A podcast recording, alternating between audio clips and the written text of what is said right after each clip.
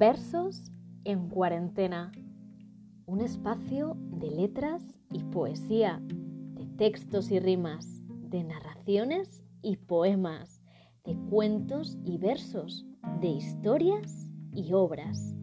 Si te gusta la cultura, la poesía y las letras, y además eres un amante de las artes escénicas, este es tu pequeño gran rincón.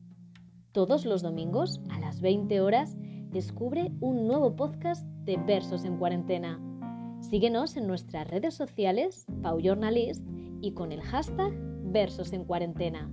Y recuerda, la cultura es la llave de la vida.